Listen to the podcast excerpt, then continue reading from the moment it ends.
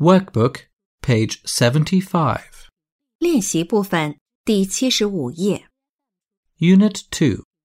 At Century Park. A. Listen and circle. 听录音，圈出听到的内容。One, I have a camera and a sketchbook. two, the birds are in the aviary. Three, Jim has a cap. four, do you have a bottle of water? Five, I can see many birds in the aviary. Six, Alice is in front of the greenhouse. B. Listen and circle.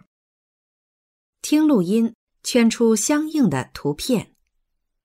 One, Where is my sketchbook? it's under your bag. Two, is Tim on the slide? No, he's beside the fountain. Three, where is Minnie?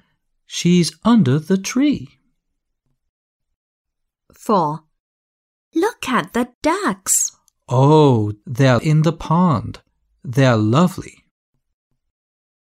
Five, Sam, don't climb the tree. Yes, Mum. Workbook, page 76. 练习部分第七十六页， C. Listen and tick. 听录音，分辨下列物品分别属于哪个小朋友，在表格相应的一栏内打勾。One, Joe, I have a new skateboard. I'm happy. That's good, Andy. two, is that your bicycle, Joe? Yes. Three, Joe, count the kites. How many kites are there? There are two kites. I see a black kite. Whose kite is it? it's my kite.